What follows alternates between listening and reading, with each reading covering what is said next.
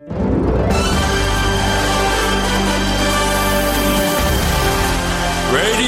Nikkei. 5時から正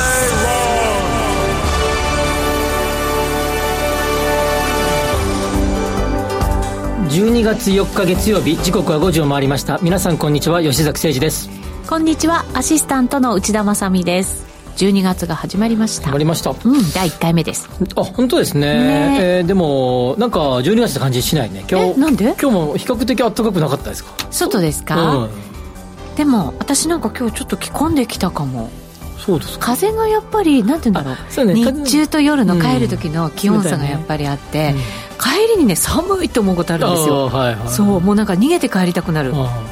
いやもうこの季節はもうバタバタしてるんでなんかよくわかんないね。師走師走本当師走ですよね。電車の中で僕を見かけてなんかパチパチパソコン打ってる僕を見かけても声かけないでくださいね。忙しいんだから僕は、えー僕は今日も で電車ほぼ電車だからそういう意味じゃねタクシー乗らないね師走は。なんで？電車の方がだって仕事できるじゃん電車の中でも。うタクシーの中でパチパチおちょっと酔っ払気持ち悪くなる。酔っ払っちゃうから。酔っ払う。うん。あ酔っ払ったら酔い酔いやすくなる、うん酔いやすくなる、うん確かにね。不思議ですね。乗り物なのに電車の中では酔わなくて車の中では酔う車は酔います。あとね新幹線と飛行機だったら飛行機の圧倒的に原稿書けますよね。新幹線をこうガタガタガタガタって入れるんでこうずーっとこそうですか。うそうですそうです。私然。新幹線全然大丈夫ですよ。いや僕はダメですね。もう飛行機人それぞれ。人それぞれ。この間そうそう思い出した12月1日の日に、はい。えー大阪で結構大型の公演がありまして、うん。えーダブルヘッダー公演、うん。同じ公演2回やると場所の関係でも200人150人ぐらいの会場で、えーず第1回目1時から第2回目3時半から4時からありますよと、はい。第1部の公演で僕がしゃべり2部は僕は司会して回すみたいな回でしたけど、なんと行きの飛行機9時発航空会社はあるか。あの9時ぐらいに出た飛行機で。そしたらはいもう出た瞬間に飛行機あのちょっと動き始めたんですけどなんかスッと止まったんですよえなんで？なんで？って感じだったら前輪がパンクか前輪が異常とかになって。えそこからどうなったんですか？戻戻りますって戻って、ええ。もう一度ボーディングブリッジがつながり、えー今からあの前輪のメンテナンスをしますって、えー作業時間が約3 4 0分でございますと大丈夫だったんですか？やばいなと思って公演で10時10分に着く飛行機だったんで、え。であの始まりが1時じゃないですか、まあ、一応念のためと思って、えうんうん。早めにね。早めにと思ってたんですけどでさらに昼ご飯のみんなであの、えーまあ、例えばねそれこそうちもそうだけどそっかそっかランチをね。ランチはい、司会の方と一緒にランチもランチミーティング的な感じはい。にはい。顔合わせも含めたあったので、まあ、それをすっ飛ばし。すっ飛ばし はい。到着したのはい11時12時ぐらいかな、えー。着いて軽い打ちじゃあ合わせして。なんとなくこう気持ちが気ぜわしい感じですよね。はい、まあでも盛り上がってたんであの、多分まあ皆さんよかった。あのある程度満足していただいたんじゃないかなと思いますけどただですね飛行機の中ですではよはよせえはよせえと 僕はあの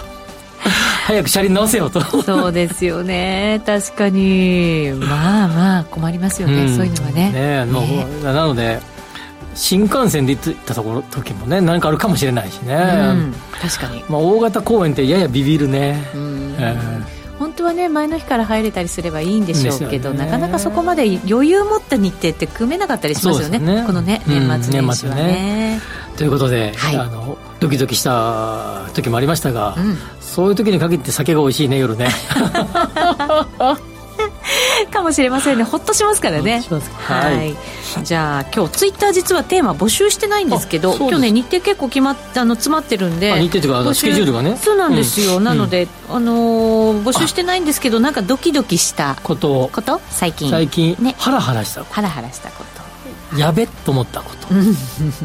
そんなのをね、はい、書いてください。お待ちしています。それでは進めていきましょう。この番組は、ココザスの提供でお送りします。Radio Nikkei 5時から正論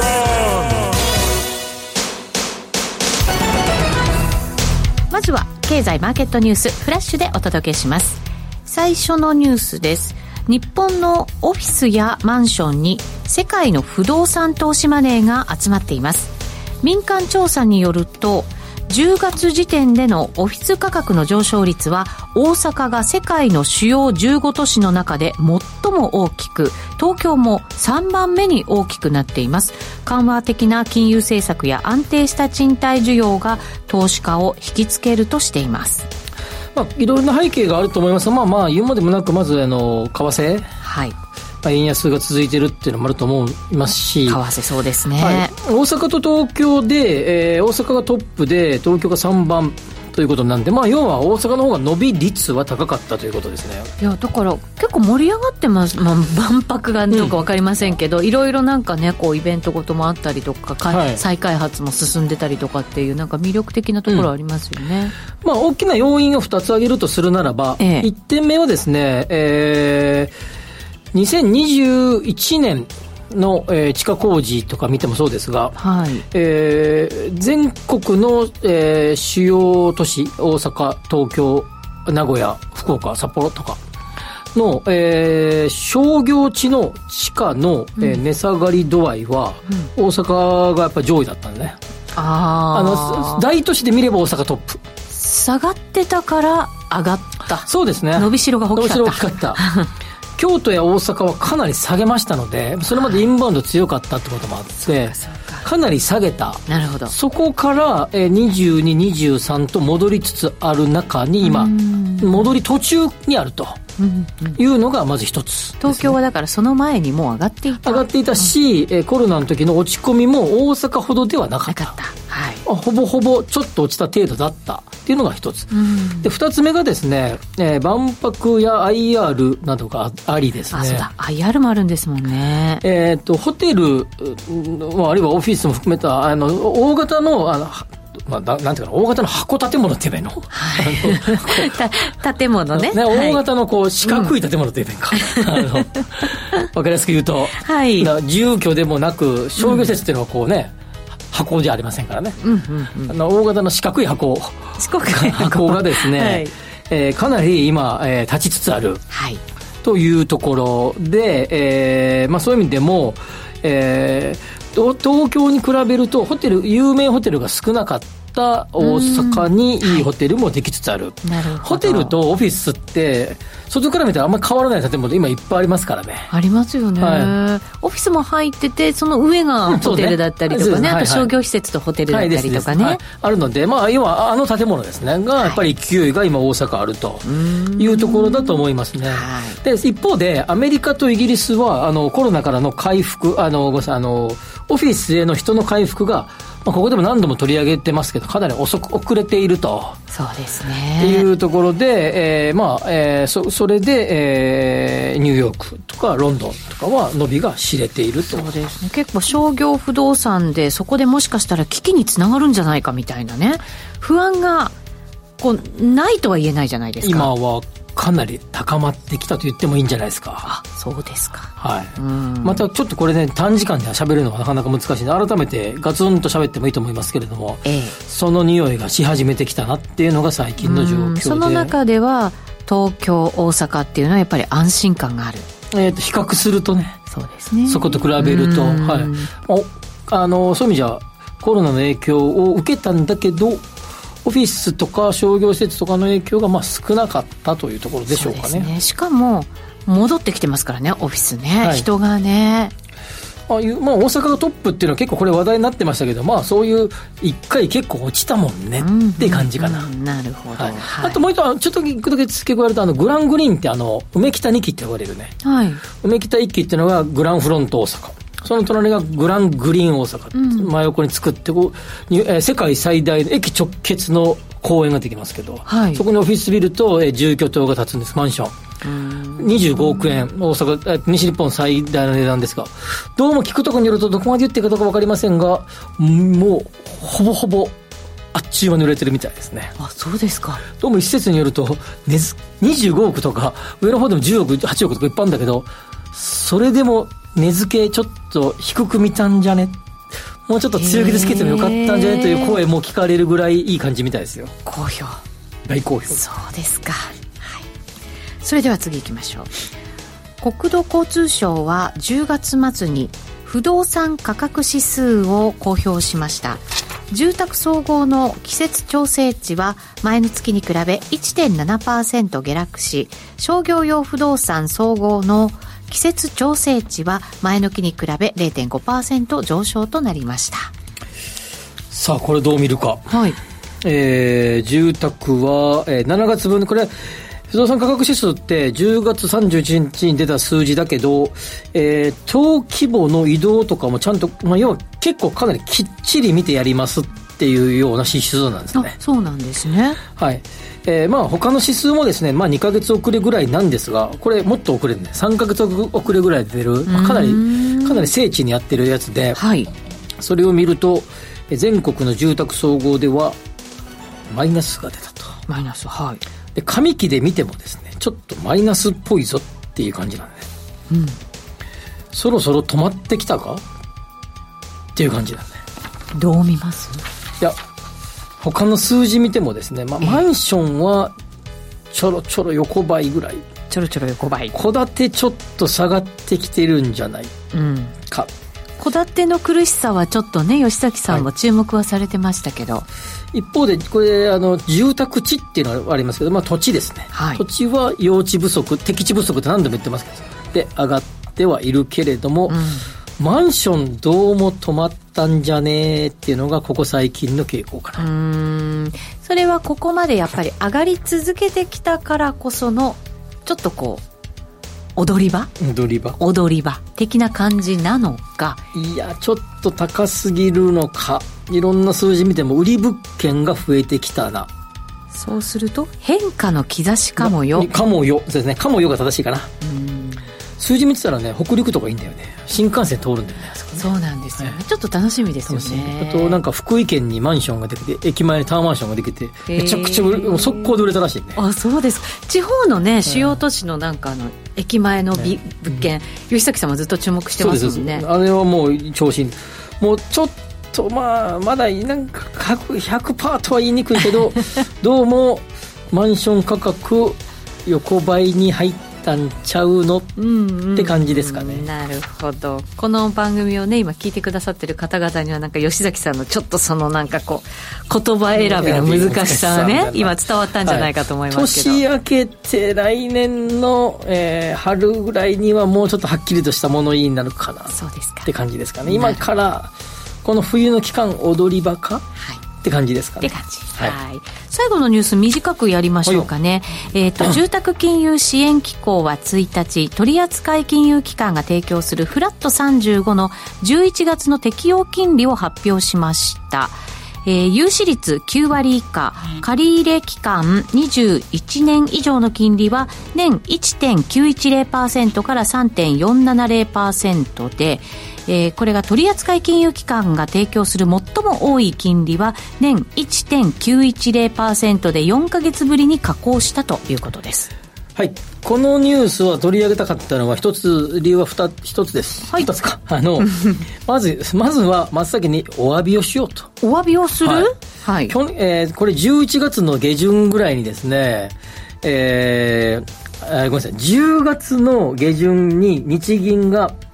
金融政策決定会合をしたときに、えー、固定金利を1%容認超えるのを容認って出たときに、はい、11月のの適用金利、12月は、あ12月の適用金利は11月の半ばぐらいに決まるので、もう一発上がると思いますと、ここで言いました。なのに下がった。下がった。うん、これ、フラット35もそうですし、メガバンクの固定金利もちょっとほんのわずか下がりました。下がった、はい。お詫びをしとこうと。大変申し訳ございません。はい、金融政策決定会合で長期金利が上がることを容認するぞと言ったので上がるかもしれないということもあり、はい、固定金利は上がるに決まっているぞみたいな話を、うん、次はもう確実ですと、う。ん、確実はないね。ほんのわずかだけど下がったねと。確かに、ね、いうここで慎んでお詫びの意を表しておきたい、うん、なるほど。そのために取り上げたとよかったんですよこれ。ちょっと下がったから、ね、よかったんですよ。あのアメリカの長期金利も一時わっといきましたけど、うんはい、ね、こう下がってきて日本もねあの歩調合わせるように落ち着いてきました。そ,、れがやっぱり背景に、ね、そうそうその通りです、はい、ですが、えー、僕的には読み間違えました。すみませんというネタです、まあ、来年またどうなるかはね、はい、今後また教えていただこうかなと思います。でも0.7ぐらいだもんね。69とかでしょ、ね、意外に差がいかないよね。アメリカの金利なんでしょうね、ね？やっぱりね。はい、と思います。読めないな。国際金利だけは難しいよな。難しい、はい、ということです。以上ここまでフラッシュニュースでした。お知らせの後は深掘り経済指標のコーナーです。5時から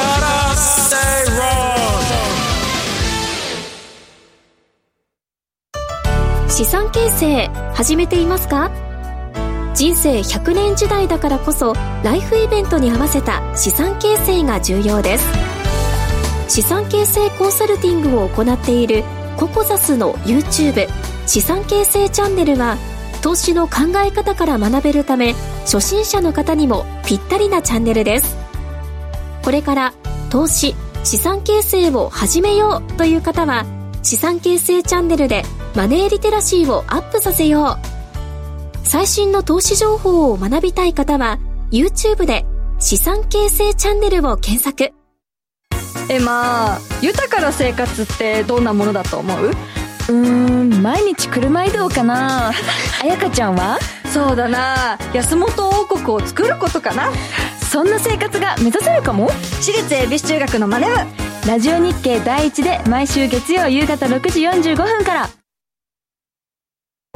5時から正論さて今日はリート特集お送りしたいと思います証券コード2972サンケイリアルエステート投資法人です。はい。えー、サンケイリアルエステート、ちょっと一時期苦戦してたんだよね。苦戦銘柄の一つとして知られてたと思いますが。えええー、この間少し前にリバイバルプランっていうのを発表して、はい、こうやって変わっていくぞ。こういうふうに今計画してるぞって話が盛りだくさんのもうほとんど今日今回ね13分ぐらいこうこうやって流れますけど、はい、ほぼリバイバルプランで8割ぐらい喋ってますなるほど。どれぐらいどんな思いでどういうふうに戻していくのかどれぐらいのポートフォリオの入れ替えするのか結構聞いてますので、はい、リバイバルっぷりを聞いてくださればと思います。そうですね。今後の変化をだからね、はい、はい、ぜひぜひ確認いただきたいと思います、はい、それでは聞いていただきましょう。運用会社の株式会社産経ビルアセットマネージメント代表取締役社長の太田雄一さんですそれでは太田さんよろしくお願いします。はいよろしくお願いいたします。えー、19年3月に上場してから、えー、1000期が9期今期が10期ですか、はい、ですよね、はい、それでえー、っと1000期の一口分配金が2418円。はい。今今動いてる期が2050円、はい、次の期の予想が2113という感じで流れてますね、はいはい前期と今期の見通しとのあの、はい、決算どんな感じで終わりそうかっていうハイライトのところを教えてください。はい。はい、前期ですね第9期につきましては、まあ、予想比ではですね、まあ、プラス41円、まあ、前期比前期7期ですね、うん、その前の期からいうと113円ほど、うん、まあ、上がってるというところではあったんですが、この背景のところで少しご説明いたしますと、うん、まずはちょっとポートフォリオ内にあるですね、うん、比較的その主力オフィスビルに入居していた主要テナントがですね、うん、まあ、ちょっとまあ全館解約というようなこともございましたので、まあ、ちょっとそのが要因としてですねちょっと賃料収入とはその前の7期から比べるとですね、まあ、結構減少しているというところではあったんですが、まあ、ただちょっとこのテナント様のですねちょっと明け渡し遅延みたいなのがございまして、まあ、それによってちょっと使用損害金みたいなものをちょっといただいたというところが、まあ、この賃料収入ダウンをですねちょっと一定程度補っているというようなところでございます。まあ、それに加えてですね、えっと、それだけでやってしまうとですね、まあ、実はこのような2418円というのはですね分配金にはちょっと届かないところがございまして、これからちょっと大きく望むところであるんですけど、まあ、ちょっとしたポートフォリオのリバランスを、この第9期ですね、先期中にですね、えー、実行しております。まあ、そこの不動産等売却益をもってですね、その DPU の足りない部分をですね、あ、いや、まあ DPU って言って分かるですね、えー、分配金の足りない部分をですね、えっと、補わせてもらったと。いうような背景にはなっております。なるほど。で、まあ、当期ですね、10期につきましては、これから、まあ、すでにもう、あの、マーケットでは公表しているところではあるんですけれども、大規模なですね、ちょっとポートフォリオリバランスといったものをちょっと実施することを考えております。で、まあ、ちょっとそういったですね、えー、ことをですね、ちょっと一定の想定のもとに、このあの DP をですね、ちょっと予想しているというところでございます。はい、で、その次の11期ですね、うん、こちらにつきましては、まあ、現在のですね、ちょっとポートフォリオにおいて、顕在リスクと呼ばれて、えー、整理しているところがあるんですが、はい。まあ、これはちょっと先ほど触れた主力オフィスビルで主要テナントが抜けてしまったと言った物件がですね、まあ、大きなリスクとしてですね、うん、存在してますと。えそのリスクをですね、まあ、軽減解消したニューポートフォリオを前提にですね、うん、まあ、組み立てていると。いったところの数値になっております。今少しね、お話出ましたけれども、はい、既存のリートの中では3番目の新しいリートかな、はい、そうですよね、はい、19年3月ですからね。なで、まあ、そういう意味じゃ比較的新しい、えー、リート銘柄が、まあ、運用方針含めて、まあ、い。ろんなことを見直そうっていうこと。を、まあ、今おっしゃられたような、まあえー、大型セナントが出たとか、はい。まあ、いろんな状況があったんでしょうけど、はいまあ、今回、資料などを拝見すると、まあ、リバイバルプランという形で、まあ、大きく打ち出して、はい、まあ、ここから、まあ、リスタート切るぞ、みたいな、えー、思いが伝わってくるんですけど、はい、まずこの背景みたいなところから教えていただけますか？はい、今回ですね、まあ、事の発端は、うん、まあ、先ほど触れた主力オフィスビルがですね、まあ、主要点が抜けたとい。うところから来ておりますけど、そういったその内部環境的な問題の中にですね、うん、いわゆるオフィスビルのですね、ちょっとマーケット、うんにおける需要の構造変化みたいなものをちょっとこう予見されるような感じがですね、まあ、ちょっとここ1年ほどこう思っているところでございまして、でこの変化っていうものが一時的なものなのか、将来的にも継続するものなのか、まあ、ちょっと双方考えている中ではですね、まあ、私どもちょっともしかしたら後者なんではないかなと。でそういったその外部環境の変化と合わせて目先はその顕在リスクとなっているですね、うん、物件の軽減解消すると大きな目的ありますけれども、うん、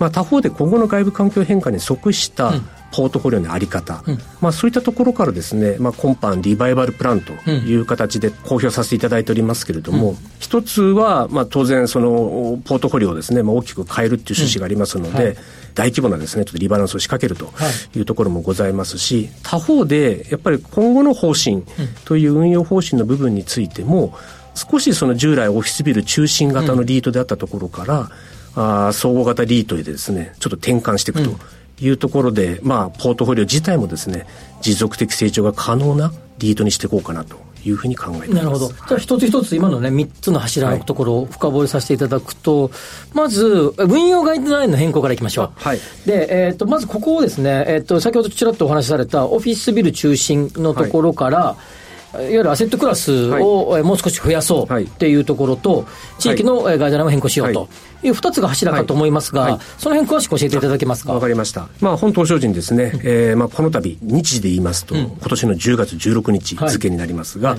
オフィスビル中心型のリートから総合型リートへと、まあ、転換いたします。とい。うところです。で、基本的な根っこの部分ですね、目的となっているところは、やはりその市況環境に適応して、アップサイドポテンシャルとダウンサイドプロテクションを具備したポートフォリオを実現したいと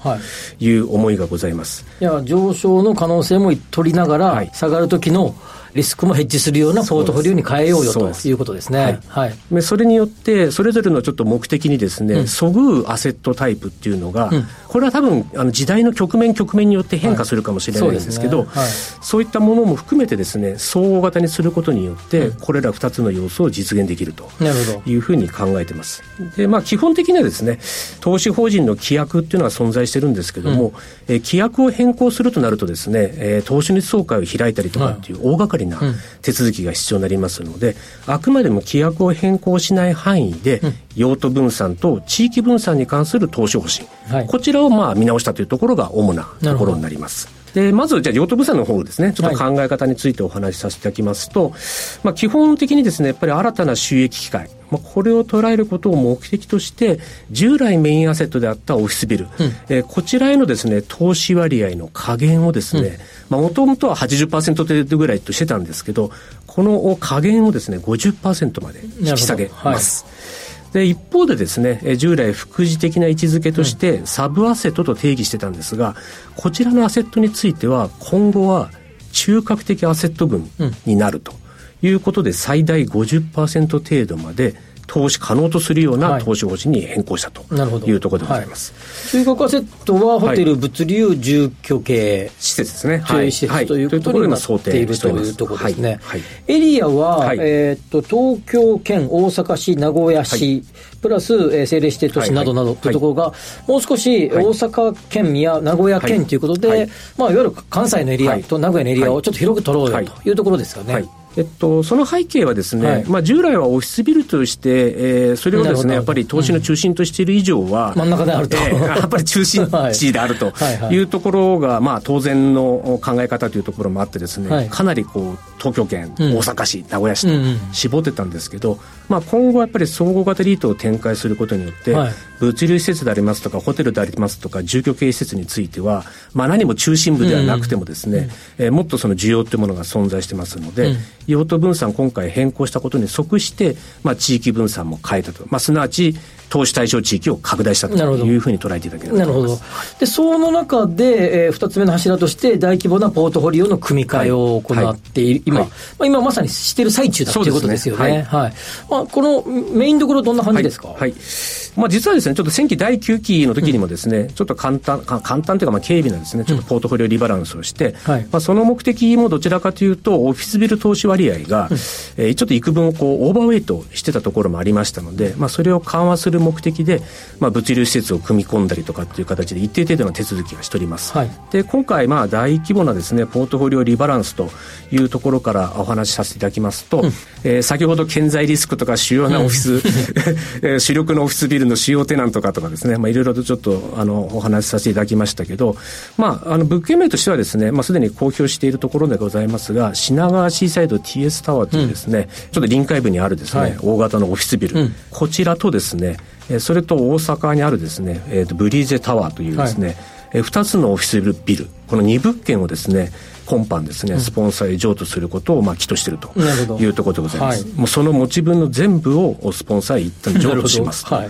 で他方でですね、まあ、今後のこのポートフォリオの在り方をですね、一定程度示唆する意味合いもあるんですけれども、取得候補といたしまして、えー、スポンサーブランディング戦略に基づくホテル3物件をですね、うん、えー、取得することを考えております。なるほど。エリアについては、えっと、京都にあるホテルでありますとか、うんえー、あるいは金沢とかですね、うん、大阪にあるホテルをですね、えー、今のところ組み込む予定になっております。なるほど。まあ、それ以外にもちょっと調整中の物件があってですね、うん、今現在ちょっと公表できるところに至ってないんですけど、まあ、こちらも確定次第ですね、えー、お話しできればというふうに考えてます。これでか取得価格とかいろいろ出てくれば、はい、業績予測のそうですね。いい話あのまた あの話が出るかもしれない。それなりの角度のある話もお伝えできるかもしれませんし。なるほど。ええ、いうことですよね。はい、でそんな今のスポンサー企業を買うってことも含めて、はい。スポンサー企業のこのリートに対する投資口を追加取得すると、はい。はい、まあ、ある程度、スポンサーもう一段、あの覚悟を決めるぞみたいな、はい、そういうような意向もあるということですよね。そうですね、まあ、なので、まあ、実は今回のリバランスとですね、うん、それとまあガイドラインの変更、うんこれとこのスポンサーの投資口に追加しておくといったところが、まあ、主要3本柱のリバイバルプランというふうに捉えていただければと思いますし、うん。まあ、一定程度、やっぱりこれから取り組むリートのですね、実効性に対する、まあ、コミットメントというかですね、うん言ったものをやっぱりあの出すべきだって思いがですね、うん、スポンサーサイドの方にも、まあ、あったというところですかね。強く訴えたわけです、ええ、あのちょっともともとそういう会話はあったんですけど、ちょっとまさかこのくらいの水準までですね、ええ取得以降があるとちょっとちょっとこれは驚きというかサプライズだったというところですか、ね、これでもあれですね、はい、そうすると、まあ、若干今ナブバリスが低めな感じですけど、はい。はい、なんとなく期待できそうですね、でやっぱり今回お出しする業績予想で別に終わるつもりは当然ないですので、これからいろいろとこのまだ今後もですね多分メンテナンス的なリバランスも実行してきますし、うん、既存の運用資産のやっぱりリースアップも含めてですね、うんうんうん利益を上げていくというところからやっぱり考えていけば、うん。今出しているその第10期でありますとか、第11期のその予想の分配金についてはですね、もう一度やっぱり上げていくと。うん、でそれにこう上がった姿のところでですね、じゃあ、ナブがどれくらいですね、こう引き上がってくるのかというところも含めて、あの、ご期待いただければというふうに思います。いい話ですね。はい、リスナーの方いい話聞きましたね。はい。はい、じゃあ最後にですね、リスナーの皆様に、まあ、簡単にメッセージを短くまとめてお願いします。はい。現にあの、本投資法人のですね、うん、ちょっと投資口をお持ちになっていらっしゃる方につきましては、うんこれまでちょっと心配とかですね、うん、ご不安というのをかけてきたというところもありますので、その部分についてはまずお詫びをしつつですね、うん、しかりしげながらですね、これで終わるつもりはないという前提で、うん、まあ、今回リバイバルプランを実行してまいりますので、うん、今後の姿をまた見守っていただければと思いますし、新しいですね、はい、投資をですね、ご検討されている皆様においてはですね、新しいちょっとリートからですね、まあ、関わっていただくというようなまあ機会もですね、はい、あるのかなと思ってますので、今後ともどうぞよろしくお願いいただければと思います。ありがとうございざいます。期待しておりますので、はい、ピリッとしてされてますね今ね。いやいや はい、今日は、えー、いろいろお話を聞かせていただきましてありがとうございました。はいこちらこそありがとうございました。ただいまのお話は産経ビルアセットマネジメント代表取締役社長の太田雄一さんでした。なんか力強いメッセージがありましたね,、ね。あの多分このラジオ番組を聞いた方々は、はい、とちょっと覗きに行ってみようかと思ったと思うんですよね、うんうんうん、これから復活してくるような匂いがプンプンしましたので、はい。ね、一つ候補に入れられてもいいかもしれないですね。そうですね。これからの変化、ぜひねしっかり確認いただきたいなと思います、はい、かなり今低い低調な気味でしたからここから回復してくるというふうにねいう意向かかなり示されたと思いますね。はい。以上ここまでは深掘り経済指標のコーナーでした。お知らせの後はワクワク人生ここザスタイルのコーナーです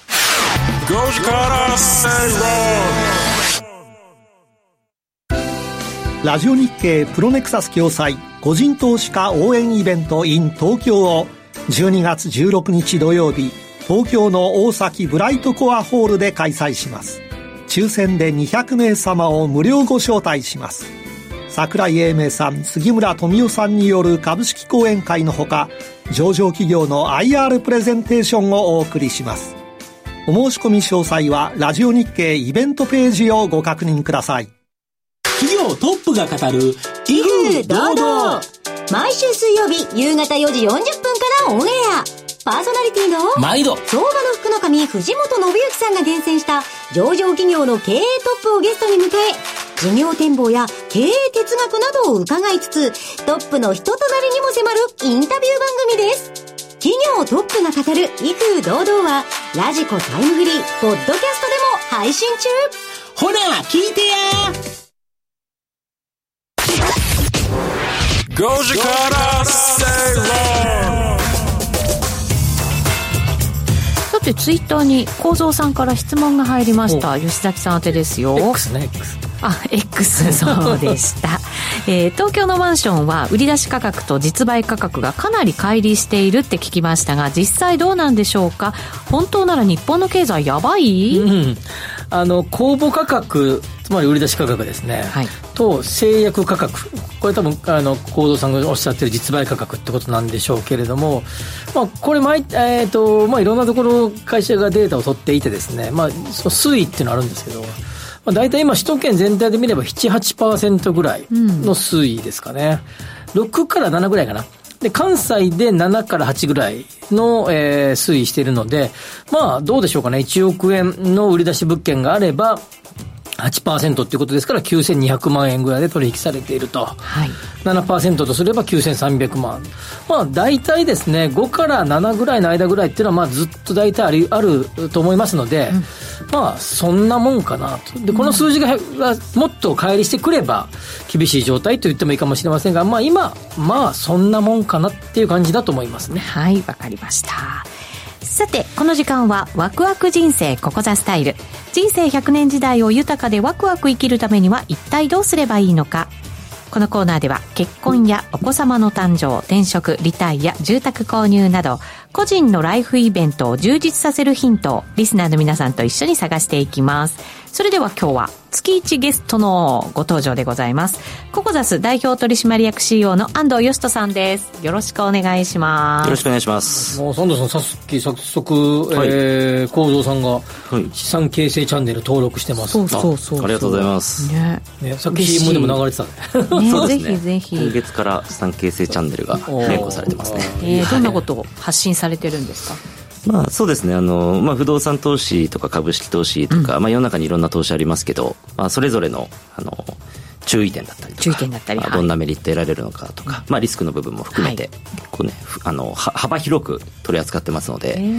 ぜひいろんな方に見ていただきたいなと思います。ラジオだったらね安藤さんの顔が見れないからね。あそうですね。これ YouTube なんでね。そうですね。顔が見れる。どんな顔してんだ今これ映ってないんですもんね。映ってないんですからどんな顔してんだっていうふうになってくるからさ、はい、こんな顔です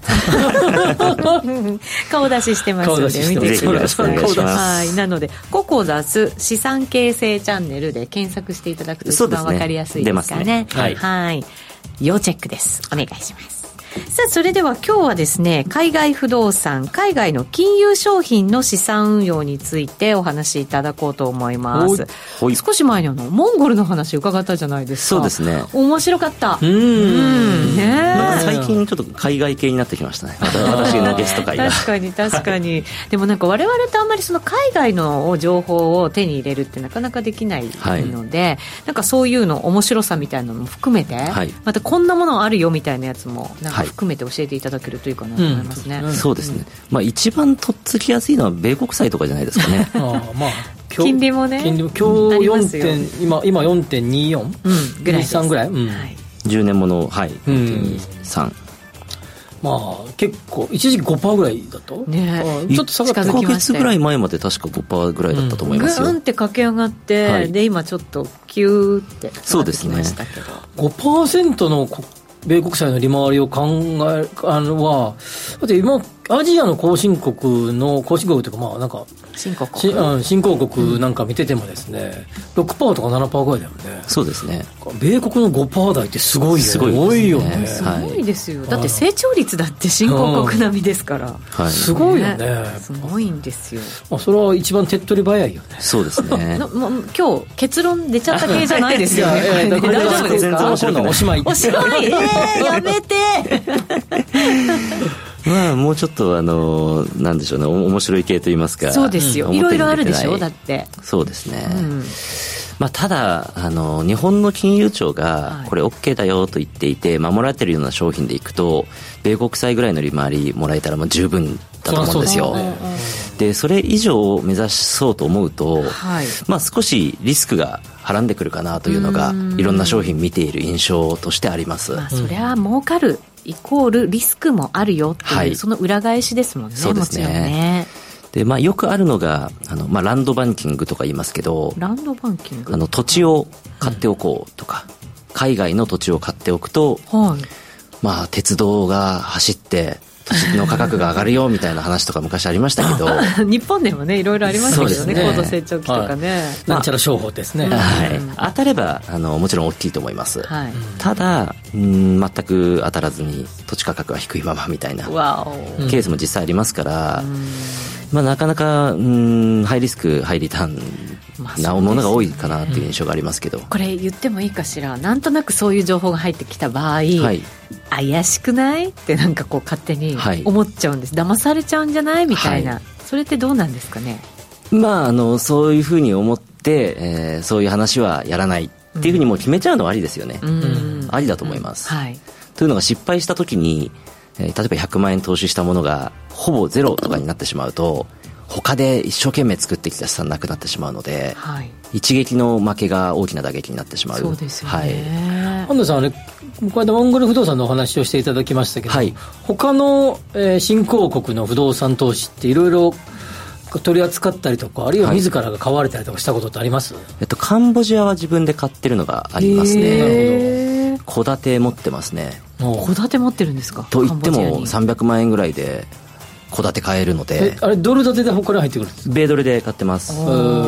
ただもう開発型の案件なので、えっと、出来上がったらすぐに現地のえー、実需のニーズに売るんですよ、うんうん、なるほど。なので、えっと、彼らからするとデベロッパーからすると資金調達の一環ですよね、うんうん、先に払ってねと。で出来上がったらすぐ転売していこうと、うん。うん、でまあ30%から50%ぐらいの、まあ、利幅が取れればなと、うん、で300万の方で400万で売れると。それで例えば3年間だと、まあ、利回り33%取れれば十分かなっていう感じですけども、うん、そういうのって結構あるんですか？物件って。えっとありますけど、うん、そのどこで買うのかって考えるとあんまり情報出てないですね。そうね、はい、ですよね。だって日本の国内の不動産情報も、やっぱりなんて言うんだろう我々に入ってこないものとかも結構あったりするじゃないですか。そうですね。海外なんてなおさらじゃないのと思っちゃいます、ね、全然入ってこないので、まあ、例えばうちはその資産形成チャンネルでたまにそういう発信したりしてるんですけども、はい。まあ、他にもですねあの海外不動産を専門で扱っている業者さんとかがいますので、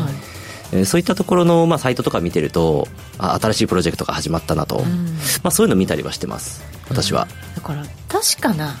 業者さんはい。をパートナーを選ばなきゃダメってことですよね、まあそこが全てじゃないでしょうか、まあ、でも安藤さんの、ね、会社なんかいろんなところのそういうのを開発している海外不動産を開発している会社の目利きみたいなこともだからお客様に提供してるわけじゃないですか。そういう機能になってますよね。ですよね、はい。結局まあいろんなやつがあるけど、はい。まあ、うぞうむぞういろいろあるので、はい。こんなだったらこれがいいんじゃないですかみたいなことをアドバイスしてるってことですね。そうですね、まあ、フィルターになってる部分はあるんじゃないかなと思いますね。安藤さんのところにだったらいろんな情報がいろいろ入ってきて、はい。相談すれば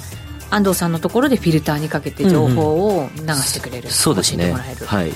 なのでその国内でえー海外不動産扱っているとか海外の、まあ、他の金融商品とかも、あの結構あったりするのでそういうのを扱ってるエージェントを介さないと、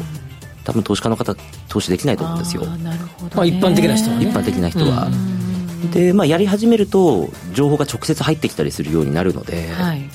まずはまあやってみることなんですけどただその国内の投資商品に比べるとやっぱりリスクもありますからそこは慎重に勉強していくっていうのを絶対やっていただきたいですね、そうですよね、はい。実際に見に行くって言っても簡単じゃないじゃないですか。そうですね。あとそこの実費を考えると、いい利回りもらえたとしても 渡航費結構かかるよねっていう。確かにね、はい。あとね為替のリスクもあるでしょ、あ実際例えば私が買ってるカンボジアの不動産は、えっと、1ドルあ150円ぐらいの時に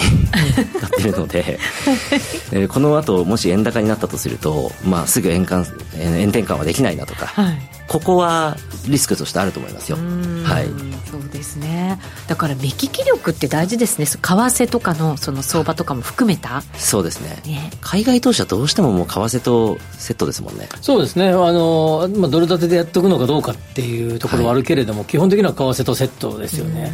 あとやっぱり向こうの、えー、とこっち日本の企業が、えーそのあるその国に行って自ら開発しているパターンも向こうの会社と一緒に組んでやってることが多いのではい。そのそこの I I JV の相手先の状況がどうなのかねってのは結構変わってくると思うんですね。意外としあの後進国新興国ってねそこなかなか難しくて、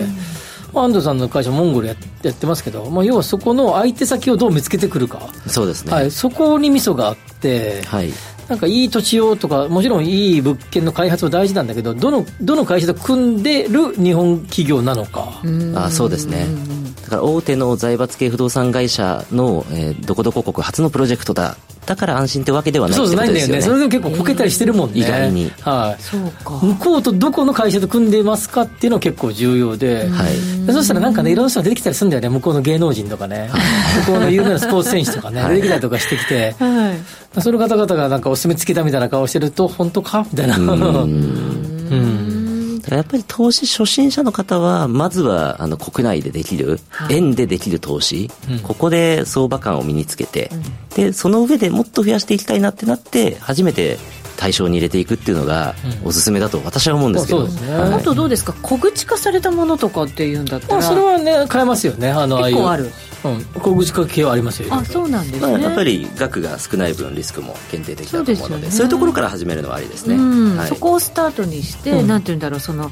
まあ相場感みたいなものを身につけた後に、はい。じゃあやってみようっていうね。そうですね。多分海外不動産クラウドファンディングとかで調べると結構出てきます。でもそうですね。はい、えークラウドファンディングでできるんですね。不動産クラウドファンディングで。結局それもこれもあの実物を買うのもそういう証券化されたものも買うのも流動性がどれぐらいあるかっていうところが勝負で。流動性？はい、要はどれぐらいさっきのすぐに買い300万で買ったやつ。をはい。すぐ転売、これは向こうで売れる可能性があるからっていうことですよね。そうか。実需ニーズなので出来上がった時に売れるだろうなと、うんまあ仮説ですけども。実需っていうのは我々投資でまず最初はスタートするわけじゃないですか、それが向こうで住む人たちが実際にこう買ってくれるってことなんですね。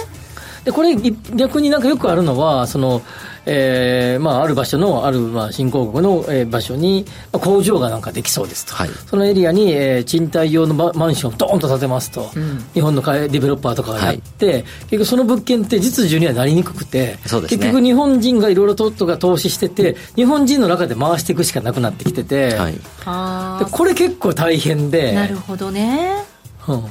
そうか。だから日本人のその、まあ、だけじゃないかもしれません。投資家の中でぐるぐる回しするんじゃなくて実需の人がいるかいないかがすごく大事、本来投資家の中でぐるぐる回してもいいんだけど、はい、そのマーケットがちゃんとありますかっていうのもね、そうか。それがあることによってなんて言うんだろう。値下がりしにくいとか、うん、あるいは公平公正に取引ができるとか、はい、そういうことになるやっぱり交通インフラが発達するから、だから上がるんだ系の話は、そのニュースがどこまでの、この進捗度合いなのかっていうところをよく見ないと怖いですよ。空港なんていろんなことでできそうな雰囲気があるもんね。土地もありますし、ね、あの第二空港がそこできますっていっぱい聞くもんね。そうですね。しかもでもそういうほら、インフラとかって、作りますよできますよ、まあ、企画の段階から、うんはい、本当にできるまで結構時間かかるじゃないですか、まあ、空港なんて本当10年とかそれ以上の話だったりしますからね。うんねね、だからその投資する期間がじゃあどれぐらいなのかっていうのもすごく重要だったりもします、ね、そうですね。まあ、数年で売却できるぐらいのところから始めるのが最初のうちはいいと思います、うん、なるほど、はい、まあ、でもエグジットやねでもね結局ね。出口,、出口戦略がどうかこの一点に尽きるような海外不動海外系は不動産の例えば含み益がどんどん上がっていったとしても売れなければ全く意味ないですもんね。意味ないですもんね、はい、今日一つポイントが実需ね、そうですね、実需可能性ありエリアは大きいよね、はい、そうですね。そこ大きなポイントということでございます、はい、また入る時は為替だったりとかね。そうですね。あとはパートナー選びですよね、うん、結局は、ね、そこが全てなんじゃないかなと思いますね、はい。はい、パートナー選びっていうとすぐねこちらの取扱業者選びになるけどそのプロジェクトが向こうで向こう側ですよね。向こう側ですね。本当そうですねここ意外と盲点だから。そうですね。はい。でもそこがしっかりしてるところだったら見なくても現実物も、うん、まあそうですよね。一度いいそのパイプができたら、2軒目以降見ないで買ってもいいんじゃないかなって思うぐらいパートナーは重要だと思います。まあ、見ないではよくないけど。気分的にその気分ぐらいでってこと。わ、はい、かりました、はい、今日のゲストココザス代表取締役社長 CEO の安藤義人さんでしたありがとうござい。ましたありがとうござい。ましたありがとうござい。ましたラジオ日経のプログラムに FX 番組みんなの FX ラジオが登場現役為替ディーラーの井口義雄さんがリスナーの皆さんにディーリングのポイントを伝授毎週多彩なゲストもお招きしてお送りします。FX 女子の愛坂みゃーちゃんと番組を盛り上げます。YouTube でも同時配信。リスナーの皆さんからのコメントもお待ちしてますよ。毎週火曜日夕方4時15分放送中。共同通信社編集員の橋本拓則です。様々な企業を取材してるんですが現場ではいろいろ起こってるんですね。文字にはできないんですけれどもお話ならできます。ここだけの話としてお聞きください。記事にできない金融裏話橋本拓則が語ります。月2回水曜日ポッドキャスト配信中。ラジオ日経アナウンサーの藤原奈々香です。フリートーク番組七日もしか発見伝。毎週日曜夕方6時20分から聞いてください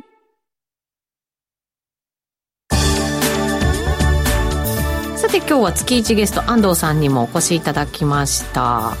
海外不動産クラウドファンディングはてなはてなはてなって X にそんなあんのかいなと。ねやっぱり知らないこと多いですね、まあ吉崎さんとね安藤さんよく知ってますけど、はい。ね、ここ3人いてよく知ってる2人と全然知らない私っていう変な組み合わせになってますけど、はい。ね、多分ね聞いてらっしゃる方は私寄りのことが多いと思いますよ。でも細かくね解説してもいいかもしれないけどね。そうですね。改めて、ね、はい、ぜひぜひまたゆっくりね、うん、はい。今日はちょっと駆け足になりましたけど。いろんな人がい。ろんなコメントしてくれてますからね、本当本当。ドリル師匠リスク取って勝負する時のドキドキ感が。ってね。それもまた投資のね醍醐味だったりする時もあるんですけど、うん、でもまあ安定した投資っていうのがあってからこそですよね、ね、基本はね。下に敷いておきたいところですね。本当、はい、確かにそうですね。さてこの番組ココザスの提供でお送りしました。ここまでのお相手は吉崎誠二と安藤義人と。内田まさでした。明日も夕方5時にラジオ日経でお会いしましょう